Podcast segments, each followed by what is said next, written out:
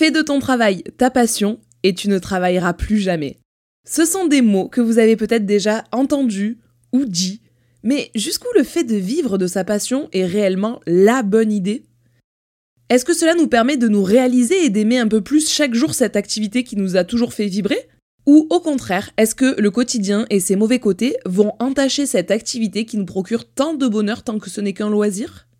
Grande passionnée de beaucoup trop de choses dans la vie, j'ai testé ces 30 dernières années de travailler non pas une, non pas deux, mais bien trois fois dans des boulots passion. Je vous en donne les réflexions que j'en ai déduites aujourd'hui. Ici Mathilde de Dance et vous écoutez Radio Mama.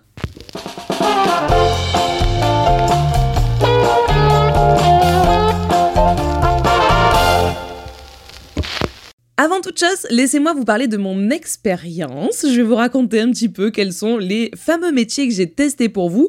Ces métiers passion justement qui en font vibrer et rêver plus d'un. Depuis toujours, je vis avec un cheval à la place du cerveau et donc très naturellement, cette passion du cheval m'a donné l'envie de travailler dans l'équitation, dans le monde du cheval. J'ai donc passé mon BPGEPS lorsque j'avais 23 ans, je vous en reparlerai en détail lors d'un autre épisode de podcast, mais avant ça j'avais fait d'autres études plus générales dans le commerce international, ce qui, vous l'avouerez, n'a rien à voir. mais du coup, voilà, vers mes 22-23 ans, j'ai été diplômée BPGEPS et je pouvais donc être officiellement monitrice d'équitation.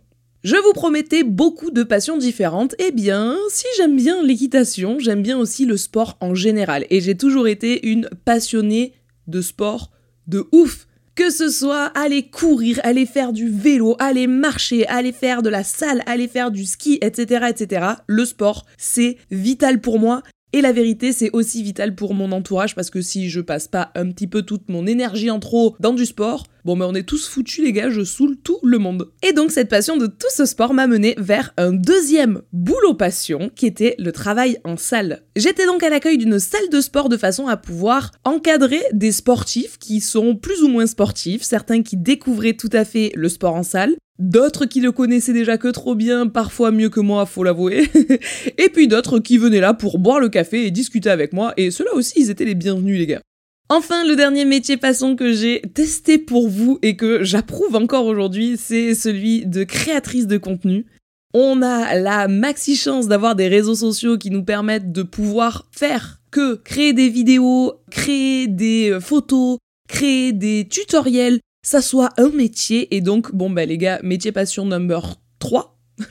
le franglais, on aime, on adore. C'est donc influenceuse équestre. Parmi ces trois métiers, celui pour lequel j'aurai le plus de références et dont je vais vous parler au maximum durant ce podcast, c'est celui du monde du cheval, donc mon BPGEPS, mon monitorat d'équitation. Pour plusieurs raisons. Déjà, c'est celui où j'ai le plus de recul. Comme je vous le disais, je suis diplômée depuis 10 euh, ans. En 2023, ça fera 10 ans, oh mon dieu. Euh, mais j'ai été contrainte de travailler dedans avant ça pour me payer des cours. Donc en gros, je travaille dans les chevaux euh, depuis que je fais du cheval, soit depuis mes 15 ans. Bref, je vous en parlerai aussi un jour. Ici n'est pas le sujet. Je vais quand même essayer de vous glisser un max de rêves sur euh, mon métier en salle de sport et mon métier d'influenceuse parce que je me rends compte que je l'ai très peu fait jusqu'ici et bah c'est le moment ou jamais avec euh, le sujet qu'on aborde aujourd'hui. Je vous laisse tout d'abord avec ce qui est formidable dans le fait de travailler dans sa passion et les gros Gros point positif de choisir ton truc préféré au monde et de faire ça du lundi au dimanche et d'être payé pour ça les gars. Bon, évidemment, il y a beaucoup de points positifs que je pense ne même pas vous apprendre, hein, déjà le fait de choisir l'ambiance dans laquelle on va travailler. En effet, en partant sur un métier qui vous fait vibrer et en travaillant dans un milieu que vous aimez, vous avez plus de chances de tomber sur des personnes avec qui vous avez de gros points communs, avec qui vous allez beaucoup pouvoir partager, échanger, discuter, vibrer, etc., etc. Et donc vous allez pouvoir trouver des gens et partager leur quotidien. Et ce sont des gens que vous auriez choisis dans vos temps de pause, dans vos temps de loisirs. Donc il y a des chances, ce n'est pas systématique, mais il y a de vraies chances de pouvoir trouver une communauté, d'accord? Et cette communauté de gens qui travaillent avec vous vibrent pour les mêmes choses, ont des points communs très proches et ont le même euh, plus grand dénominateur commun avec vous, et donc potentiellement vont être euh, bah, des gens avec qui vous allez bien vous entendre. Ça, je me suis rendu compte dans mes expériences euh, multiples dans le monde du travail que avoir des collègues de travail avec qui on s'entend bien, ça change la donne. Tu peux avoir le meilleur emploi, le meilleur salaire, les meilleurs horaires. Si les gens qui sont en face de toi, minimum 35 heures par semaine, tu peux pas te les voir. Euh, le quotidien devient compliqué. Hein. Pour les grands anxieux comme moi, tu commences à développer des grandes anxiétés, justement, où tu te dis non mais là je vais pas pouvoir me voir cette personne de 8h30 à midi, puis de 13h à 19h. Ce n'est pas possible. Et donc, bah, le fait de ne pas pouvoir supporter tes collègues de boulot parce que bah, soit ils te reviennent pas, soit tu n'as rien à te dire, ça pour l'avoir vécu c'est un enfer, tu te regardes dans le blanc des yeux et c'est beau aujourd'hui hein. À ce qui paraît c'est couvert demain, ah ben profitons alors.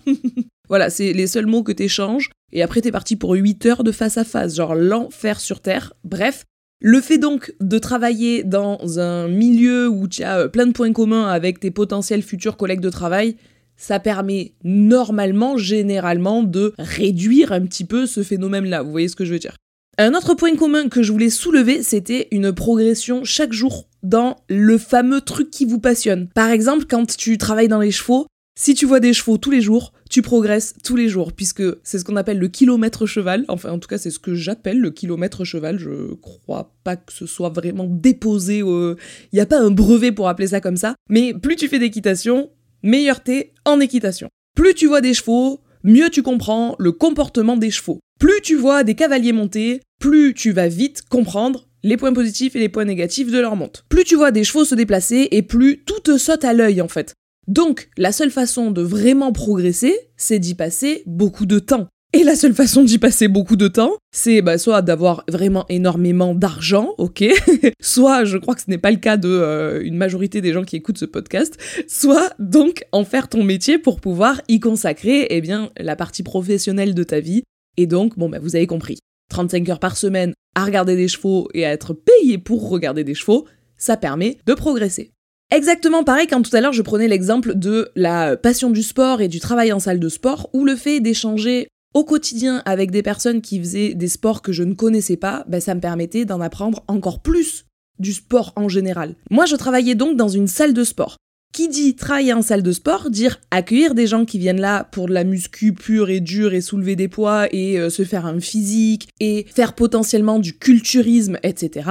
Mais pas que. Tu côtoies des gens pour qui bah, le sport c'est juste un exutoire euh, comme tant d'autres, mais également, et ces sportifs-là c'était des profils que personnellement j'adorais, tu côtoies des gens qui viennent tout simplement pratiquer en salle de sport pour améliorer leur sport. Je m'explique. Par exemple, moi, quand je pratique la musculation encore aujourd'hui, ou en tout cas le renforcement musculaire en salle de sport, c'est en partie pour mon bien-être physique et mental, mais en très très très très grosse partie pour améliorer mon équitation. Donc je pratique la salle de sport pour améliorer mon sport number one.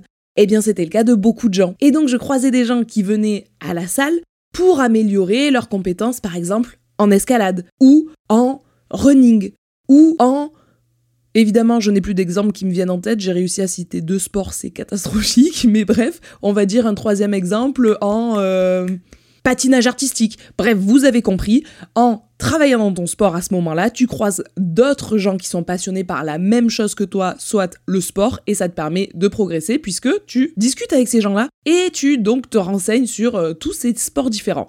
Je crois qu'en termes d'exemple, vous aviez compris l'idée, surtout que déjà à la base c'était pas non plus une notion de fou que je vous introduisais ici, donc je vais fermer la parenthèse en ce qui concerne les exemples sur ce point-là. Un autre truc formidable, c'est que tu travailles sur le lieu où les gens rêvent d'être toute la journée. Et donc tu accueilles des personnes dans leur moment de plaisir à eux. Ça, je l'ai vraiment ressenti en tant que monitrice d'équitation, un peu moins en tant que euh, personne qui travaille dans une salle de sport, parce qu'il y a plein de gens qui arrivent et qui viennent faire du sport en plus que euh, tout le reste de la journée, et ils arrivent genre en mode déjà que la journée a été longue, là en plus va falloir que j'aille courir 10 bornes sur un tapis quoi. Mais bon bref, euh, qu'importe. En équitation c'était beaucoup moins le cas, hein. les gens quand ils arrivaient, eh bien euh, généralement ils étaient ravis d'être là. C'était leur moment dans la journée, quoi. Ils retrouvaient les chevaux, ils retrouvaient le centre équestre, ils retrouvaient leurs potes, Bref, c'était vraiment le moment soleil dans leur journée, ou plutôt leur semaine, hein, dans la majorité des cas. Et donc toi, tu étais à l'endroit où les gens se sentaient bien. Donc euh, plutôt très sympathique d'accueillir un public qui vient vers toi en mode Ah, J'adore être ici, franchement. Il y a quoi de mieux que ça, quoi, les gars Enfin, ce que je trouve formidable lorsqu'on travaille dans un métier passion, c'est que c'est vraiment beaucoup plus facile d'enchaîner les heures et les jours de travail. On a plus d'envie parce que bah, la passion, justement, genre comment m'expliquer mieux que ça? Je vous dis la vérité, je suis pas vraiment une grosse, grosse flemmarde. Généralement, s'il y a un travail à faire, oh ben vous pouvez compter sur moi, il sera fait dans les temps et sans que je rechigne. Pour autant, je suis pas une personne qui vit pour travailler. Vous savez, ces gens qui vous disent oh, Ah non, mais moi, euh, un ou deux jours de repos, ça va. Enfin, bon, non, c'est plutôt une, une semaine de vacances, ça va. à partir de la deuxième semaine, je m'ennuie. J'entends, hein, mais je ne comprends pas. Je me dis que, à la fois, tant mieux. Ces personnes qui s'ennuient en vacances, ça veut dire qu'elles sont plus dans leur élément au travail qu'en vacances, ah, ça tombe super bien vu le ratio travail-vacances que l'on a dans notre vie, où on va passer beaucoup plus de temps et de jours au travail que ce qu'on va en passer en vacances. Bon, pour ma part, clairement, je peux prendre ma retraite des deux mains, ce n'est pas un souci, je signe.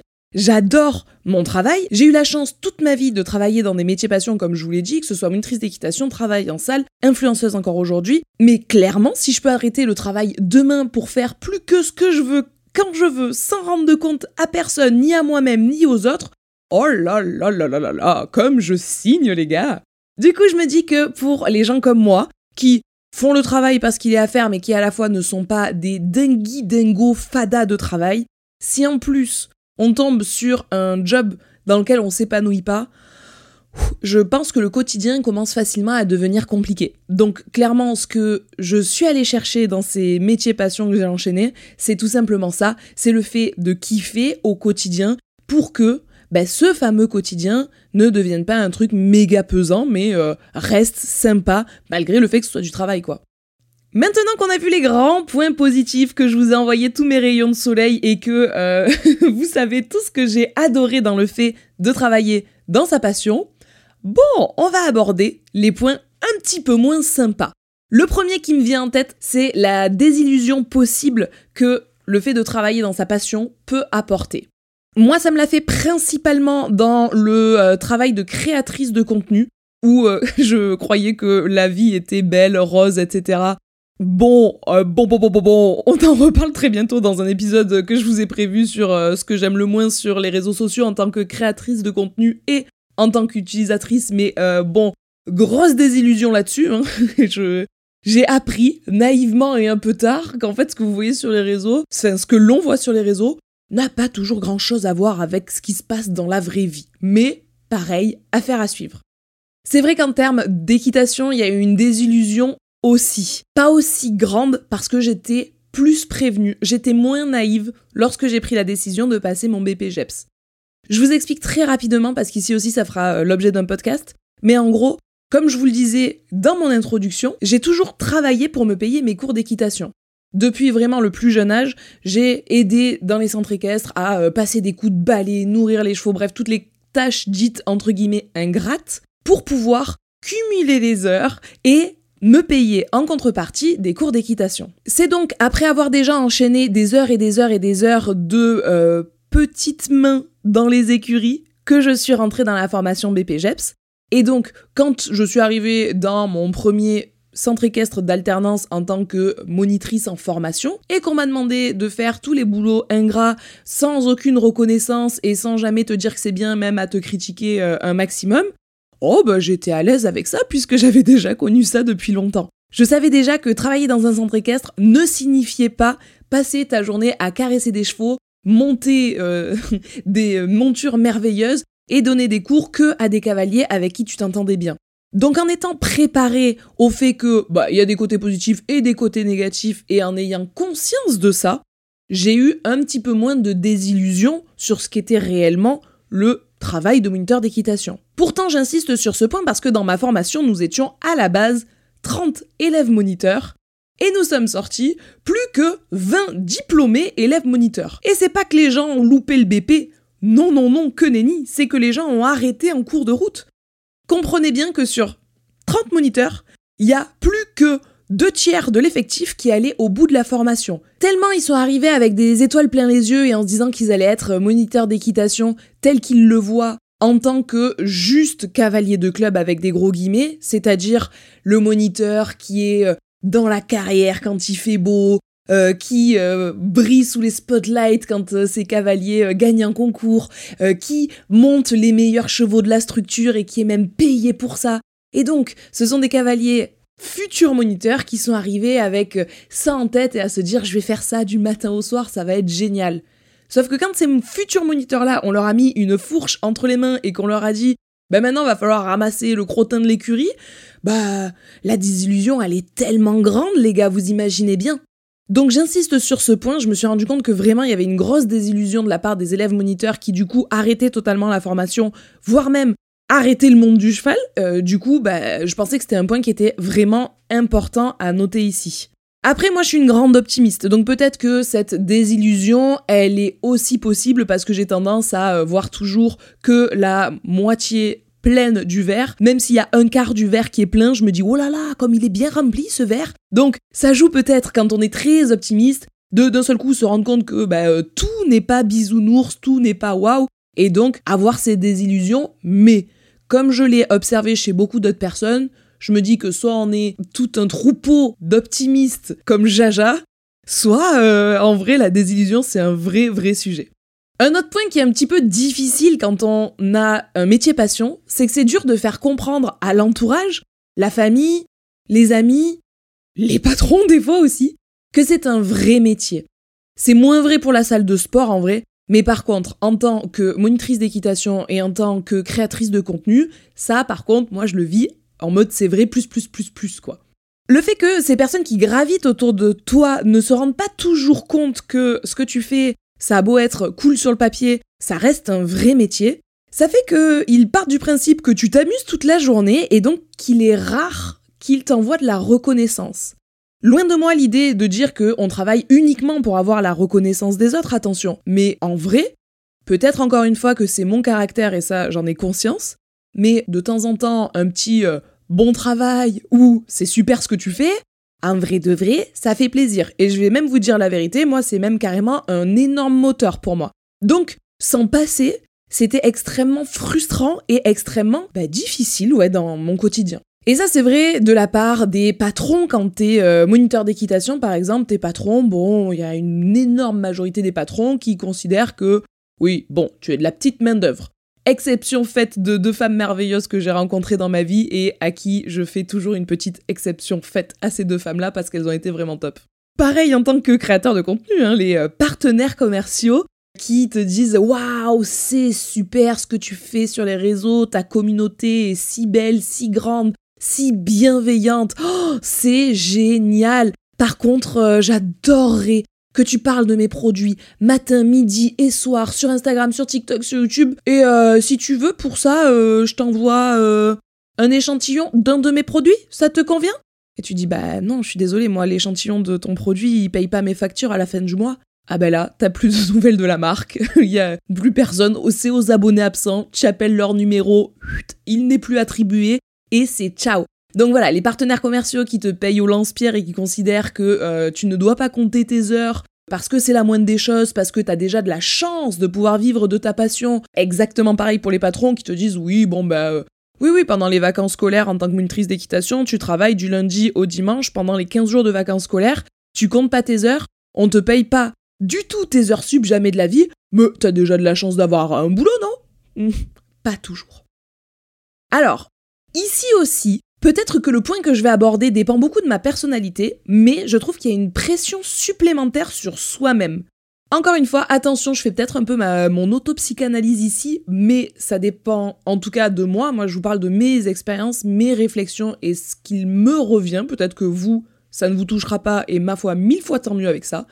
Mais donc, je vous disais, une potentielle pression supplémentaire sur soi-même parce que t'as l'impression que t'as pas le droit à l'erreur quand t'es censé avoir trouvé ta voie, tu n'es pas censé pouvoir faire demi-tour.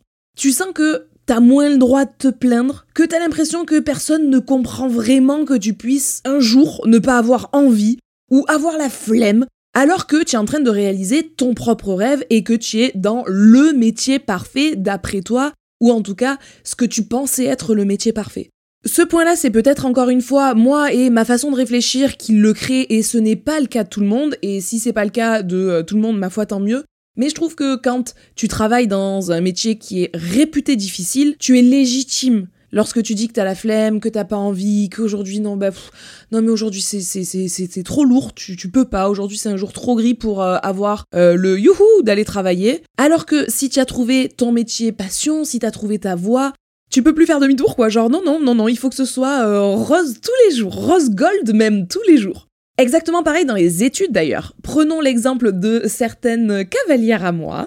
C'est des anciennes cavalières qui m'en avaient parlé et avec qui j'avais beaucoup discuté de ça, puisqu'il faut savoir que euh, les cavaliers cavalières qui ont croisé ma route sont devenus un peu comme des enfants de cœur, voilà, des enfants adoptifs, donc j'ai une sacrément grande famille. Et par exemple, on parlait du fait de changer de voie lors des études. L'une de mes cavalières venait de brillamment réussir sa première année de médecine qu'elle avait obtenue haut la main et euh, qui euh, donc euh, bah, était adulée de toute sa famille, ses amis, etc. Elle se lance dans sa deuxième, troisième, quatrième année de médecine et elle se dit je crois que c'est pas pour moi. Mais en fait, on lui laisse pas le choix. Ça ne peut pas ne pas être pour elle puisqu'elle a réussi la première année qui est réputée si difficile et que tout le monde veut. Donc maintenant qu'elle a eu ce concours-là, celui que tout le monde veut, elle n'a pas le droit de faire marche arrière, c'est trop tard, elle a trouvé sa voie. Elle est donc allée jusqu'au bout de ses études en sachant un peu plus chaque jour que, ben, en fait, elle s'était trompée, ça ne lui correspondait pas, elle n'aimait pas ce qu'elle faisait et elle avait beau être brillante, ça ne la faisait pas ou plus vibrer. Et une fois diplômée, elle a commencé à pratiquer. Ça a duré un an et demi, si mes souvenirs sont bons, et là, burn-out, elle a dit non mais j'arrête tout, c'est stop, j'en peux plus. Tant pis si ma famille comprend pas, tant pis si mes amis comprennent pas, Tant pis si mes collègues ne comprennent pas, mais moi, je j'arrête tout et euh, elle est partie pour faire un métier euh, beaucoup plus artisanal qui la rendait méga heureuse, même si ce métier-là, il était peut-être un petit peu moins métier de rêve que ce que l'on peut croire à la base. Bref, vous l'aurez compris, ici dans cet exemple, ça a été bien la preuve qu'au final, quand elle s'est écoutée et qu'elle a fait le métier qui lui plaisait vraiment, ça a été un soulagement et c'était très tranquille pour elle. Mais par contre, elle a dû aller jusqu'au burn-out pour pouvoir dire stop et dire ben non, mais vous avez beau tous croire que c'est le métier parfait, que c'est le métier qu'il me fallait. Moi aussi, je croyais ça fut un temps, mais j'ai changé quoi. Laissez-moi changer. C'est donc un exemple un petit peu extrême, mais j'avais envie de vous citer ici cette euh, histoire parce que je trouve qu'elle, ben voilà, elle illustre bien le reste de mon propos. Et pour une fois, je parlais pas, c'était pas Mathilde qui parlait de Mathilde et euh, ça fait du bien quand même. Les deux derniers petits points que je voulais aborder, c'est que euh, quand tu travailles dans ta passion, j'ai l'impression que tu prends tout un peu plus à cœur et que tu manques un petit peu du détachement de se dire des fois, euh, bon mais c'est que du boulot aussi, voilà, c'est tant que je mets pas la vie d'autrui en danger, ça reste que du boulot. Et ça, tu arrives à le faire quand c'est un métier, euh, j'en sais rien moi, lambda. T'as un petit peu plus de mal à le faire parfois quand c'est un métier passion. Et enfin, je voulais vous parler du fait que ça peut gâcher ce que tu aimais tant. Moi, par exemple, il y a une période où je travaillais dans la salle de sport dont je vous parlais. Eh bien, j'allais m'entraîner dans une autre salle parce que je ne pouvais plus voir cet endroit-là, euh, ces euh, points négatifs qui me revenaient dans la gueule, entre guillemets, à chaque fois que je m'entraînais dans la salle où je travaillais.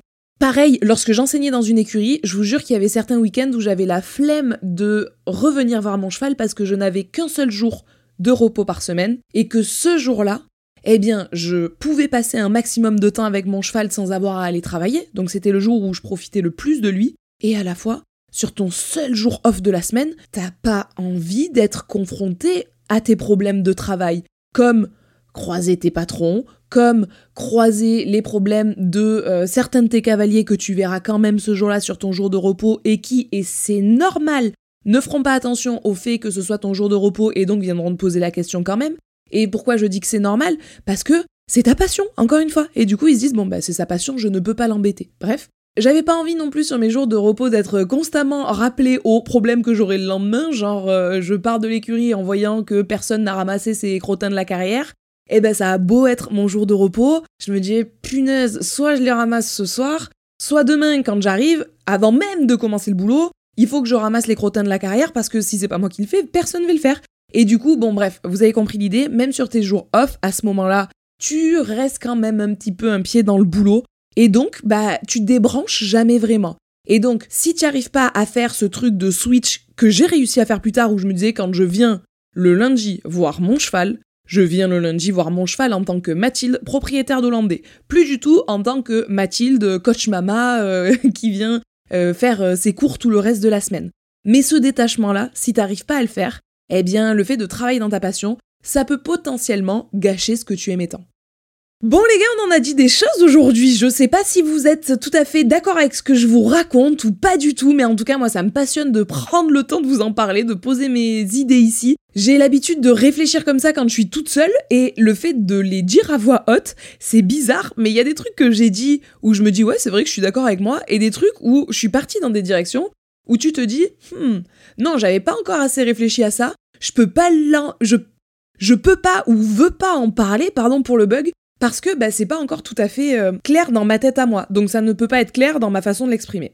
Pour conclure de façon plus générale sur le fait de travailler ou pas euh, dans sa passion et savoir est-ce que c'est la bonne solution ou pas du tout, eh bien, je pense qu'il y a quand même des petites solutions pour faire en sorte que ça passe, les gars. Genre, euh, il faut pas mettre ce travail-là sur un piédestal. Exactement ce que je vous disais tout à l'heure, pour éviter la désillusion, la seule façon de ne pas être en désillusion totale, c'est de se renseigner un minimum en amont sur le travail en question. Allez interroger des moniteurs, ils vous diront qu'est-ce que c'est que la réalité du métier de moniteur. Allez interroger des professeurs de ski, ils vous diront ce que c'est que leur réalité. Allez interroger des astronautes, ils vous diront ce que c'est que leur réalité. Parce que même dans ces boulots de rêve, genre euh, superstar international, bon moi ça me fait pas rêver, mais il y a des gens que ça fait rêver, euh, va interroger Beyoncé, elle va te dire franchement les gars, il y a des jours où j'en peux plus d'être Beyoncé, moi je veux être euh, Nada, ok? Et donc même si ce sont des métiers qui d'un point de vue extérieur semblent waouh et vous font survibrer, ok, allez-y, donnez tout pour y arriver dans ce métier-là parce que je reste persuadée que travailler dans ce qu'on aime, bah ça change vraiment la donne, surtout quand encore une fois on n'est pas un fou fanat de travail. Mais restez bien conscient de ce qu'est la réalité et donc renseignez-vous en amont. C'est vraiment le maître mot, je pense, pour ne pas se dire euh, ah ben finalement c'est pas ce que je croyais et être méga déçu quoi. Faut se dire aussi que c'est ok si tu as une passion qui te passionne de ouf, mais que pour autant t'as pas envie d'en faire ton métier. Ça c'est pareil, ça fait partie des trucs où euh, à chaque fois que tu dis ouais j'aime ça et on te dit ah et tu peux pas en vivre, ben ça ça doit pas être systématique en fait. Ça ça, ça... c'est grave ok de se dire non non non non mais ça je suis très égoïste là-dessus, ça me passionne donc je le garde absolument en tant que passion et je vais pas bosser dedans quoi. Pareil, si on se rend compte que finalement ça nous plaît pas, comme les exemples que je vous citais tout à l'heure, je pense qu'il faut essayer de, le plus tôt possible, regarder la réalité en face, se dire, bon, ben, euh, ça a l'air super sur le papier, dans la vraie vie, ça ne me convient pas. Donc avant d'en arriver à un burn-out, ou avant d'arriver à ne plus pratiquer du tout sa passion, ou avant d'en arriver à un dégoût total, un rejet de la passion dans son ensemble, eh bien il faut réussir à changer assez tôt pour ne pas gâcher tout ça, quoi. Et de toute façon, le plus important, ça sera toujours de trouver un équilibre. Pour ma part, c'est ce que j'ai réussi à faire et j'en suis plus que méga ravie. J'ai réussi à cumuler deux casquettes. Mon dieu, qu'est-ce que je déteste cette expression, mais c'est la seule qui me vient là tout de suite. C'est-à-dire que je suis dans la majeure partie de mon temps auto-entrepreneuse et donc je mène de front mon entreprise que vous connaissez qui est Denswizim où euh, je crée du contenu sur Instagram, YouTube, Twitch et maintenant même ici mais également mon entreprise qui me permet de faire du consulting pour les marques qui souhaitent se euh, lancer sur les réseaux sociaux et donc leur apporter une expertise de tout ce qu'on a appris depuis ces sept dernières années sur les réseaux. Mais également, je viens donner pas plus de 10 heures par semaine, des cours en tant que monitrice indépendante. Le fait de pouvoir cumuler les deux et d'être mon propre patron, ça m'a permis de trouver justement ce fameux équilibre entre vivre de ma passion, mais ne pas y consacrer 100% de mon temps. Une partie du temps, je crée du contenu sur Instagram, je tourne des vidéos YouTube et euh, je j'écris des livres pour vous faire la surprise d'un nouveau livre qui sort sur Denswizim en octobre dernier. Et à la fois, je garde une partie très concrète d'aller donner des cours d'équitation. Tout pareil, lorsque je donne ces cours d'équitation, eh bien, les jours où il fait vraiment trop pas beau, eh ben, on annule les cours parce qu'on est indépendant et on n'est pas tenu par une entreprise d'aller donner des cours coûte que coûte à des euh, cavaliers euh, sous la flotte, etc., etc. Bref, trouver cet équilibre-là, moi en tout cas, c'est en faisant ces choix-là que j'ai trouvé mon équilibre. À vous de questionner ce que vous aimez et n'aimez pas dans le métier passion en question et faire en sorte de faire l'impasse dessus. Moi, clairement, ce que je détestais le plus en tant que monitrice d'équitation, c'était des fois enchaîner 8 heures de cours en non-stop, ok? 8 heures plantées au milieu d'une carrière à parler fort, c'est très très très très très long.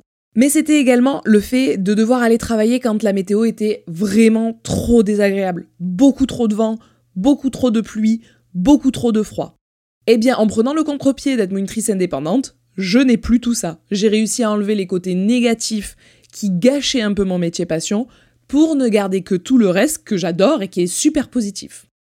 Et puisque je vous parle de euh, mon équilibre dans mes deux boulots actuels, il faut bien que je vous parle de ce que j'aime le moins en tant que créatrice de contenu. Et ici, c'est le fait de devoir négocier avec des partenaires qui ne vous respectent pas et qui, vous demandent beaucoup, beaucoup, beaucoup, beaucoup de travail, à qui tu vas annoncer un budget, je vous dis n'importe quoi, de par exemple 1000 euros, et qui te disent Ah, super, pas de souci, ben, je te le prends pour 200. Bon, ben non, en fait. Genre, ça y est, j'ai la flemme, en fait. Et j'ai l'immense chance aujourd'hui d'avoir réussi à faire le tri dans mes partenaires et d'avoir plus ces négociations-là à mettre en place. Et qui dit nouveau partenaire, dit aussi, bon non, mais on, on négociera pas. Si vous me respectez pas, si vous respectez pas mon travail, si vous respectez pas ma valeur, alors on travaille même pas ensemble. Et donc, le fait d'avoir réussi à instaurer ça, ça m'enlève le côté que j'aime pas de ce métier passion et ça le rend bien plus agréable. Je vous dis la vérité, si je veux aller jusqu'au bout de ma démarche, un jour je prendrai même un manager pour ça. Enfin, c'est pas un manager, c'est un, un agent, voilà. le jour où j'aurai un agent, les gars, on sera bien. Mais en fait, c'est pas juste pour avoir un agent, pour avoir un agent et dire ah oui, excusez-moi, oui, bon, on parlait de Beyoncé tout à l'heure, hmm, elle se fait toute petite quand elle me croise. Non, pas du tout. C'est histoire de dire que cette personne-là puisse se charger de tout ça, de rédiger des contrats, de euh, négocier, de oh là là là là là là, que cette personne-là fasse ça pour moi, mais enfin avec moi, mais pour moi, et que je puisse à 100% me concentrer sur ce qui me fait réellement vibrer, c'est-à-dire trouver des nouveaux concepts, euh, vous régaler avec des stories les plus jolies possibles, euh, vous faire rire sur TikTok, vous faire des live Twitch, voilà, mettre mon énergie dans des trucs qui me font vibrer et qui, je crois, vous font vibrer aussi. Après vous avoir dit tout ça, il faut quand même, quand même, que je souligne qu'on garde bien en tête que quelles que soient les difficultés que l'on traverse dans notre euh, travail passion, dans notre boulot passion, ça reste toujours mieux que d'aller travailler dans euh, des boulots extrêmement difficiles. Ici encore, je parle pour moi, hein, parce que j'ai jamais frôlé de burn-out de quoi que ce soit.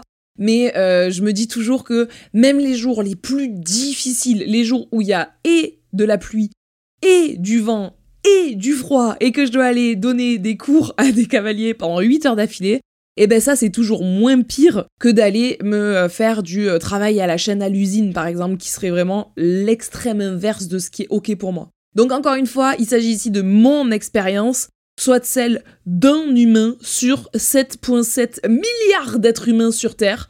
Donc euh, bah clairement c'est très loin d'être la vérité absolue, mais c'est au plus proche de ce que je ressens vraiment. J'espère du fond du cœur que cet épisode vous a plu, vous a intéressé, que ça vous a fait réfléchir sur des points.